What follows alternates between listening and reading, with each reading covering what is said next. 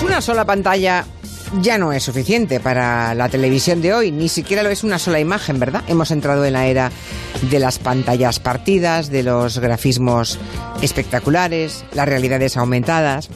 Si ese alarde técnico empieza a ser normal en todo tipo de programas, ya en los especiales electorales se convierte en crucial. Ayer, por ejemplo, las redes sociales se hacían eco del despliegue gráfico de la sexta, eh, vimos todo tipo de memes, de tweets donde se ve a, Ferreras rodeado de gráficos y colorines, diciendo Ferreras eligiendo el pantone del año. Eh, era un tuit de Pablo Villalba. O estoy viendo el gran Ferras y aquello parece un cuadro de Pollock. Eso lo decía en otro tuit Carlos Mayoral. En fin, otro más. Creo que más allá de dar los resultados electorales, el objetivo auténtico de Ferreras es descubrir un nuevo color. Este era de, de Borja Coveaga. En fin, que hemos hecho una selección de los mejores memes y los vamos a poner ahora en la cuenta de Twitter de este programa. Borja Terán, buenas tardes. Muy buenas tardes, Julia. ¿Qué tal? ¿Nos, hemos vuelto locos o qué? Es que cada vez tenemos menos paciencia en la televisión, te necesitamos más impactos para atraparnos, yo creo. Y también anoche era una noche muy complicada porque había muchos datos, había tres elecciones, unas municipales, unas autonómicas con todo lo que conlleva y había que informar al espectador de una forma clara, ¿no? Eh, sin liarlo. Y entonces ahí el grafismo mm, es fundamental. Bueno, pues eh, Borja Terán ya saben que siempre viene muy bien acompañado. Hoy no estoy solo en el estudio, además, aquí en Madrid. hombre, ya, ya te has traído a Gustavo, Gustavo Vázquez. ¿Cómo estás, Gustavo? ¿Qué tal? Muy buenas tardes. Cuenta la verdad, estás destrozado, estás como eh, borracho. Bueno, unas elecciones te dejan cansado, pero bueno, estamos muy contentos también. ¿eh? Hombre, no me extraña, el resultado ha sido espectacular de la audiencia, pero vamos, que, que para ti hoy debe ser un día de esos como de sentirse de resaca total. ¿eh? Sí, sí, Gustavo Vázquez, sí, Gustavo Vázquez es el subdirector de la Sexta Noticias y es el realizador de todas las citas electorales que se hacen en, en la Sexta. Y Julia, Julia, se ha traído un pactómetro, ¿eh? Bueno. Se ha traído como una. A mí me ha sorprendido. Ha entrado al estudio de radio, ha, traído y se ha abierto, desplegado un pactómetro. Ya es una cosa de la casa, lo deben de llevar todos en la sexta. Hombre, pero. Tenéis uno para regalar, porque yo me, pido uno, ¿eh? ¿Cómo lo habéis hecho? En, la sexta.com, en la sexta.com podemos tener todos cada ¿Regaláis? Ahora me paso, a ver. Que además anoche ya el pactómetro lo pusisteis en marcha, por cierto. Anoche ya se puso en marcha eh, con los más de 80.000 municipios y con las comunidades autónomas en las que, en las que teníamos eh, elecciones. Pero bueno, no es un pactómetro lo que he traído hoy, eh, es el un ordenador, pero es verdad que ya... Pero lo parece. Allá donde nos movemos en la sexta, parece que llevamos un pactómetro cada uno, ¿verdad? Es igual, físicamente es igual. Al lado de Gustavo está Jesús Lozano. ¿Cómo estás, Jesús? Hola, buenas tardes. Otro que no ha dormido hoy. Muy poco, ¿eh? hoy me vas a contar? casi la última semana. Ha sido larga e intensa. O sea, sumando las horas de sueño de la última semana, como mucho habrán sido 15 en, entre, en 5 o 6 días, ¿no? Algo así, algo así. Han sido intensos los ensayos. Eh, Jesús Lozano es el realizador de Antena 3 Noticias y también el responsable de las noches electorales. Bueno, ¿qué es lo más complicado que os encontráis en una cita electoral como la de ayer noche? Bueno, sin duda el tratamiento de los datos en directo, eh, la complejidad mayor es esa, ¿no? Todos los datos que nos eh, ofrecen los, servicios oficiales, el, gobierno o las diferentes comunidades autónomas, hay que adaptarlas a nuestros sistemas gráficos y a, todos los elementos que hemos diseñado eh, a lo largo del tiempo. Entonces eso hay que hacerlo en tiempo real. Algo que es aparentemente fácil, que la tecnología, tú entras a la web y tienes los datos, lleva una cantidad de procesos técnicos que se hacen muy complejos y cualquier error que pueda haber en los procesos de, de análisis o de programación pues hace que los datos salgan mal y entonces el programa sería una ruina. Porque ese grafismo, ¿cuánto tiempo antes se empieza a preparar el de las noches electorales? No sé, que me conteste ahora Jesús o Gustavo, no sé. Sí, yo por ejemplo, yo este último, a, pensar, para que parezca así, yo creo que eh, ya en enero, febrero, estábamos empezando a pensar, a hacer unos bocetos y, pensando en estas. Incluso luego ha ocurrido que se adelantaron antes las generales, pero había unos, unos esbozos, yo creo que a lo largo del mes de febrero ya teníamos cosas dibujadas lo que es la base gráfica y a partir de ahí pues arrancas todo el proceso, ¿no? Lógicamente pues un montón de meses. Solo lo que es la gráfica y luego todo el resto del programa. Ah, es que cuando éramos pequeños, iba a decir, cuando éramos muy jóvenes, eh, esto se resolvía con quesitos. ¿Os acordáis de la época de los quesitos? Sí, yo casi he hecho televisión en esa época, más o menos, ¿eh? rellenando los rótulos. Ya, por eso digo que lo, que ha cambiado el cuento ¿eh? en, los, en las últimas décadas.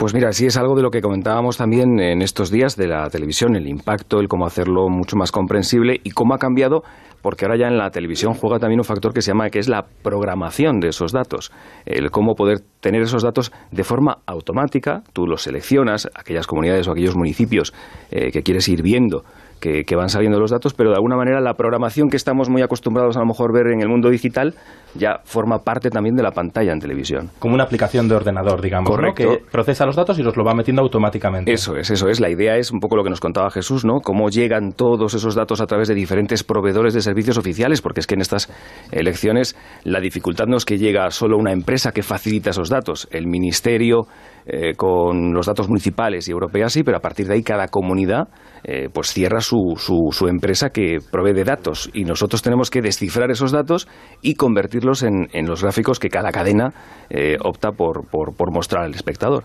Y, en el momento y en el momento que llegan esos datos cuando son especialmente relevantes hay que avisar a toda urgencia al presentador o conductor de esa noche electoral para que ponga foco en ellos, porque una cosa es que el resultado eh, lo veamos en la pantalla y la otra es que lo resalte, lo reseñe y lo subraye el conductor, ¿no? Y, claro, anoche estaba Ferreras así, Julia, escucha, escucha cómo estaba.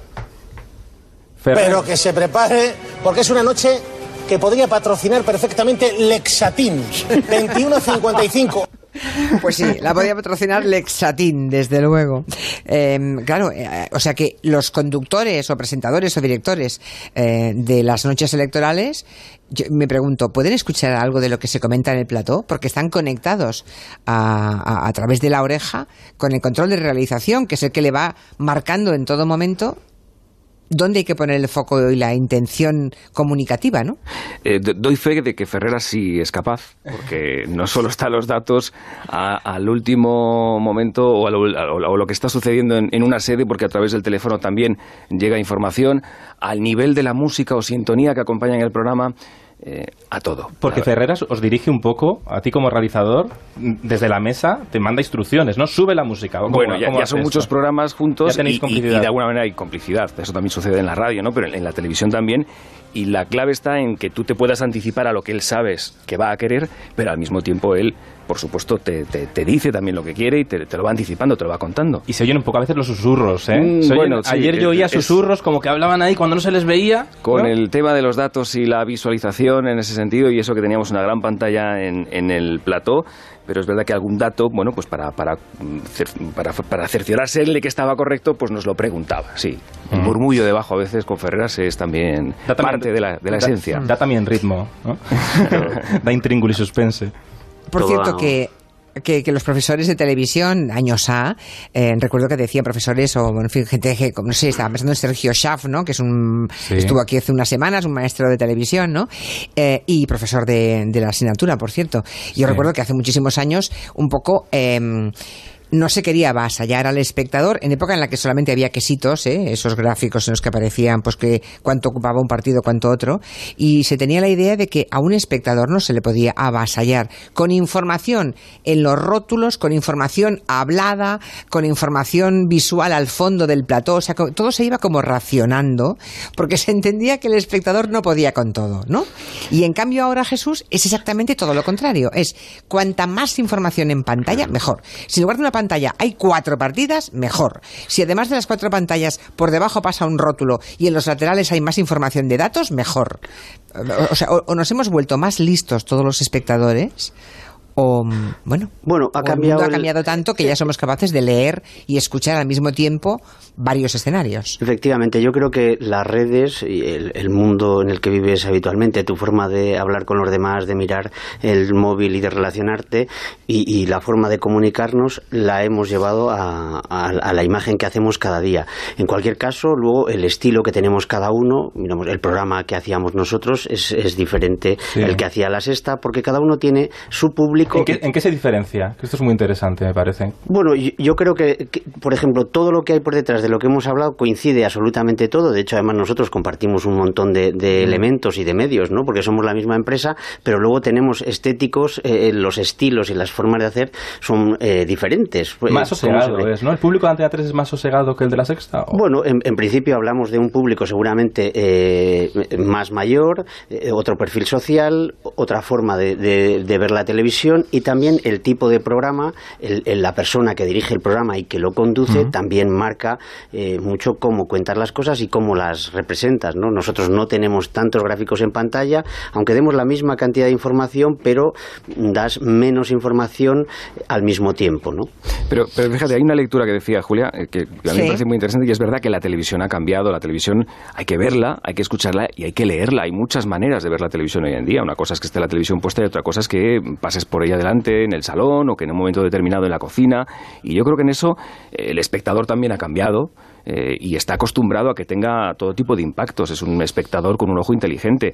El impacto está bien y, si tú se lo puedes explicar y puedes eh, hacer un reparto de la pantalla con todos sus impactos de una forma coherente, eh, mientras no satures, somos capaces. Yo ah. puedo poner en la televisión delante y empezar a ver eh, rótulos que me vayan eh, resumiendo lo que estoy viendo y no leerlos mm, porque no me interesa o no, necesito verlos. Es decir, que yo hago también la propia selección como espectador. Eso es muy importante. Y como realizador no te cuento, porque yo creo que ahora Gustavo y Jesús deberíais contarles a los, a los oyentes que tenemos en este programa que lo que vemos en pantalla, siendo mucho, tenemos un montón de información visual, ah, audio, de audio y de imagen, ¿no? Y de rótulos y de lectura. O sea, tenemos que ver, escuchar, uh, leer, fijarnos y todo, ¿no? Mm, no es nada en comparación con lo que hay en una cabina de realización. ¿Cuántas imágenes estáis recibiendo al mismo tiempo, Gustavo? Pues mira, ayer en el control de realización teníamos, además de las propias cámaras del plató, con los tertulianos, con los politólogos, con los expertos y con Antonio, las cámaras de realidad aumentada y 37 señales que llegaban del exterior en directo, ya bien sea en los puntos de directo donde estaban los eh, periodistas cubriendo la noticia, como lo que denominamos en la televisión un pool, una imagen, una señal realizada que facilitan los diferentes partidos del para todas las cadenas. Para todas las cadenas. En total, más de 37 señales eh, bueno, pues eh, en la que no estás solo tampoco, cuentas con un equipo eh, de, realización que te ayuda a, bueno, ir viendo y fijando la atención en aquellos puntos en los que empiezan a, moverse o empiezan a ser puntos calientes, ¿no? Supongo que en, pirámide, digamos, ¿no? Se va haciendo selección. Hay alguien que de las 37 escoge, no sé, 15, imagino que al último que decide y señala con el dedo esa cámara, que es Gustavo o es Jesús, a lo mejor al final nos llegan, no sé, 10 como mucho para escoger, ¿no? Esa es la forma de trabajar, porque si no sería imposible, ¿no? Nadie es, por mucha capacidad que tengas y, seas eh, a la vez puedas ver tantas imágenes, pues así trabajamos. Eh, acabas teniendo las cámaras definidas y luego como mucho 10 señales de directo y en este caso, pues sí que hay muchas señales de datos, ¿no? Lo que hablábamos, la evolución de la tecnología ha hecho que tengamos datos eh, para incrustar, los datos que van a plena pantalla, los datos que van en rótulo y los que van en realidad aumentada. En nuestro caso ayer dividíamos el programa en la parte más de tertulia, la que hacíamos en espejo público y la que hacíamos en realidad en realidad aumentada dentro de la redacción de noticias, con lo cual cada parte al final tiene un, un realizador que, que, hace su tarea y todo se, se une en la parte final del programa. Y toda la parte de datos que nosotros también la tratamos casi como si fuera un proceso de realización paralelo, con lo cual le das todos los datos y todas las eh, eh, cosas seleccionadas al que hace la última filtro de señales. ¿no? ¿Y os enteráis de algo de lo que está ocurriendo? Pues yo sí, fíjate, yo ayer hacía especialmente los datos porque era un tema eh, específico y a la vez iba mirando pues datos que te puedan interesar más, cosas puntuales. Lo que pasa es que luego es muy difícil seguir el tono del programa, tienes que oír lógicamente porque vas eh, lanzando datos sobre el programa y si no no te enterarías, pero si te preguntan por datos muy concretos luego es, difícil, es, es, difícil recordar. Ahora estábamos con Mariño, con el doctor en neurología, hablando de la memoria claro, es que mm, estar con tantos inputs de imágenes, de audios, de datos y estar seleccionando constantemente durante cuatro horas estuvisteis o más, ¿no?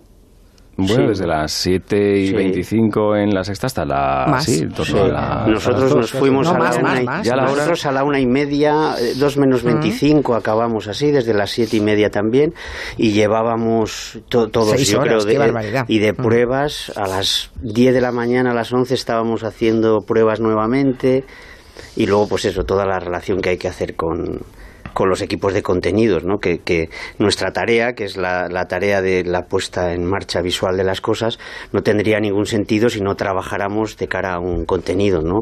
Sabes que en nuestro caso, pues eh, Santiago González, nuestro director, siempre había confiado también en estas formas de de trabajar, de entender y de interpretar y, de, aportar las nuevas tecnologías, ¿no?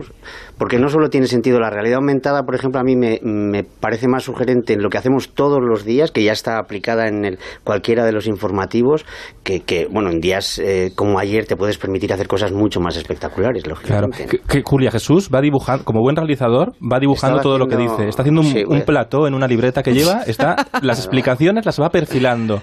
Ayer Antena 3, por cierto, consiguió un momento eh, no sé si la también la sexta, pero en ese momento yo estaba en Antena 3 que iba zapeando, tenía que verme todas las cadenas, me volví un poco loco.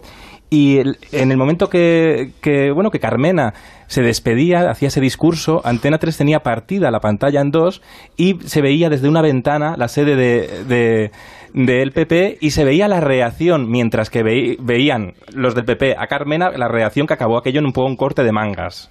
¿No? ¿Cómo fue aquello? Ahí estuvisteis despiertos. Supongo que la sexta también lo tendríais.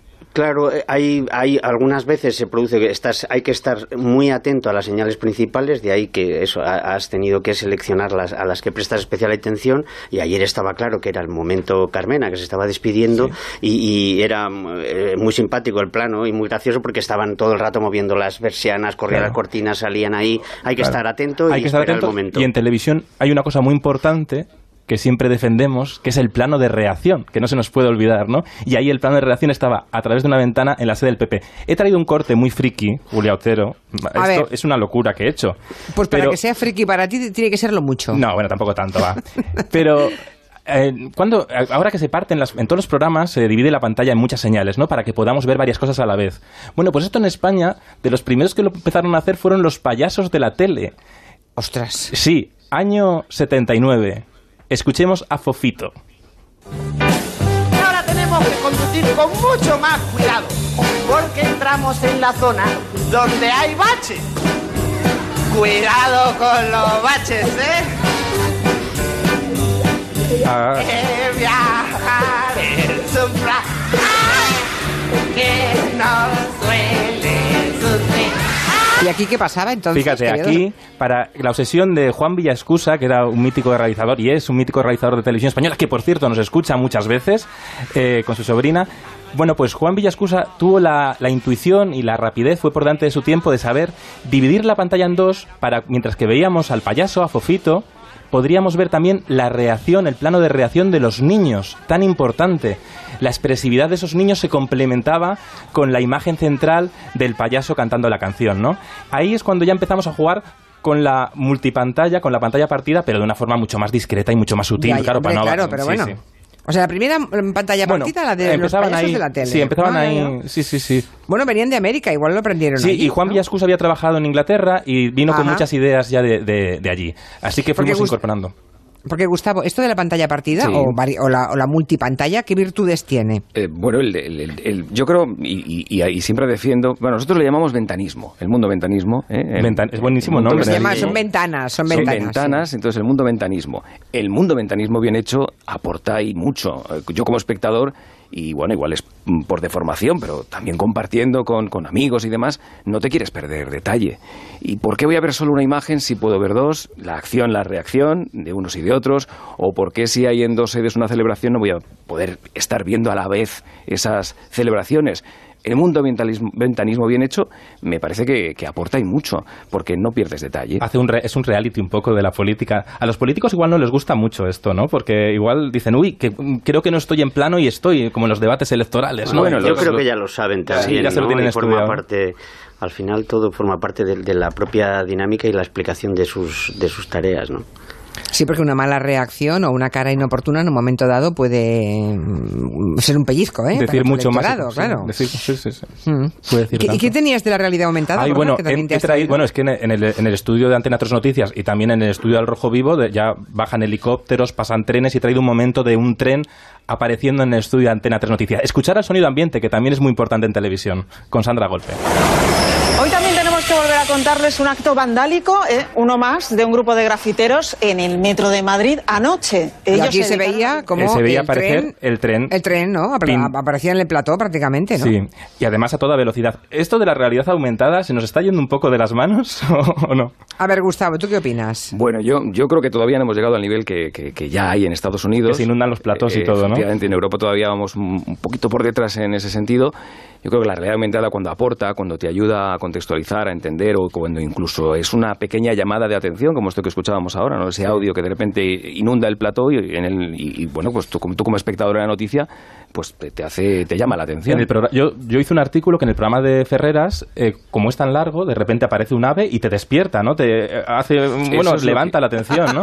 no, a mí me asustó, yo estaba un día escribiendo un artículo y de repente, ¿qué ha pasado en el plató de Al Rojo Vivo? Y es que entró un ave a toda velocidad por la pantalla. El hecho de conjugar esas dos, una es el impacto, ese, ese ave que era el ave de la Meca, eh, para dar precisamente cuáles eran los tiempos en los que, si se estaban cumpliendo o no con, la entrega, con los plazos del ave, eh, eh, pues irrumpe en el plató, hay un audio, hay un impacto, eso está bien, eso es parte de la red aumentada, y por otro lado está la de que me ofrezca algo también, que pueda entender, que me ayude a, comprender.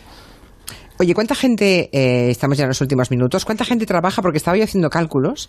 Si había 37 señales de imagen en los controles de realización de dos cadenas como la sexta, en cada una de ellas, ¿eh? en la sexta o antena 3, eh, estaba multiplicando por los cámaras, por toda la gente que estaba, reporteros en cada una de las sedes o en lugares importantes, significativos. ¿A final de cuánta gente estamos hablando para una noche electoral, Gustavo? Pues fíjate, no, no, no sabría decirte ahora. En un control de realización ayer tranquilamente podría haber más de 16 personas, entre la parte que llamamos más técnica, la parte de realización, la parte de edición, producción, pero al mismo tiempo, eh, como contaba Jesús, a este control principal suele haber controles de contribución, controles que ayudan a filtrar esas imágenes, donde también habrá más eh, gente, no, sabría Jesús. De forma directa o indirecta yo creo que para llegar a 100 fácilmente, porque como dices, eh, técnicos, operadores de cámara, periodistas, más 120 personas fácil por programa, no solo anoche, sino imagínate, hay mucha gente que lleva las últimas semanas dedicada íntegramente a estos programas, ¿no? 120 hmm. personas, madre mía, para que una noche electoral salga, salga como uno espera, bien, ¿no? ¿Sabéis qué estaba pensando mientras os escuchaba? Si de pronto resucitara a alguien de la Edad Media, eh, un tipo del siglo XV, bueno, que digo, digo XV, de principios del siglo XX, es que tampoco hace falta irse tan lejos, pero en fin, y de pronto le pusiéramos frente a una pantalla, una noche electoral, ¿qué creéis que pasaría? ¿sobreviviría, creéis o no? Bueno, primero tendría que entender las elecciones seguramente y el proceso y luego, pues es muy probable que sí. Yo creo que la capacidad de adaptación, lo que decíamos eh, antes, es bastante rápida, ¿no? Por eso eh, nosotros en nuestra tarea debemos adaptarnos a cómo evoluciona la forma de entender. Siempre vamos un poco por detrás porque la gente en, su casa... las narrativas de los teléfonos móviles han evolucionado mucho y ahora, tenemos, bueno, eh, ahí está la, televisión se ha adaptado mucho, a ¿no? por eso los rótulos también son más grandes, ¿no? sí, pero ojo, mira, está diciendo un oyente aquí que no se tiene en cuenta muchas veces que en los dormitorios a veces hay televisiones de 30 pulgadas. Y claro, ahí no ves nada, ¿eh? Ya, más, complicado. Claro.